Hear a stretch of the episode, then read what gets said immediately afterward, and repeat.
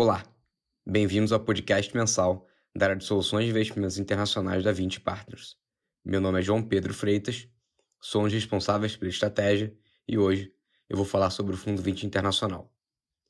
No mês de outubro, e em dólar, moeda de referência dos investimentos, o fundo teve um retorno de mais 1,90% contra 0,16% do benchmark Tesouro Americano de 3 meses, mais 2%.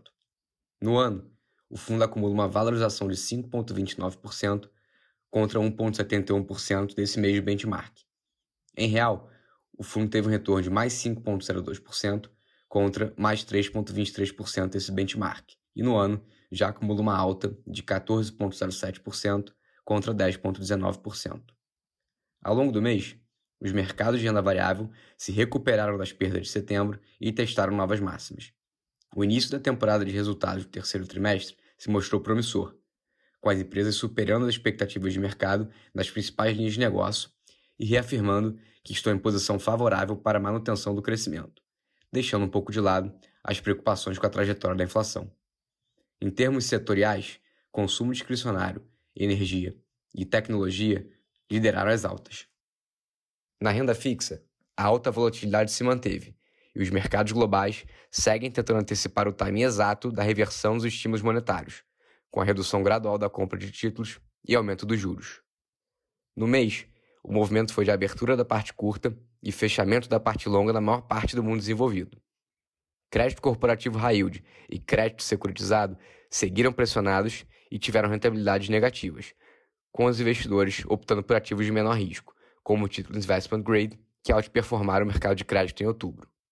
Em termos de atribuição de performance, o principal destaque veio de um dos nossos gestores de renda variável long only, que em dólar teve uma rentabilidade de mais 6,7% versus mais 5,7% do MSCI World, Índice Global de Ações.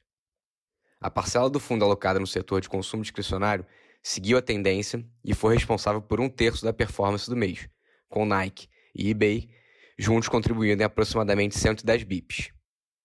Em termos de posicionamento e alocação de capital, reduzimos ainda mais a nossa exposição em renda fixa e aumentamos em retorno absoluto, que, na nossa visão, possui uma relação risco-retorno mais favorável no atual cenário de mercado.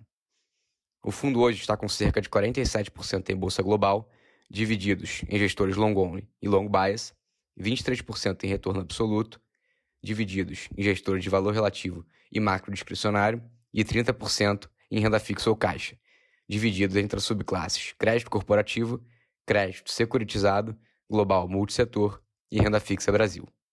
Além disso, conta com uma estrutura de opções para hedge cambial tático contra eventos extremos de apreciação do real versus dólar. Terminamos por aqui. Agradeço a todos pela atenção e até o nosso próximo podcast mensal.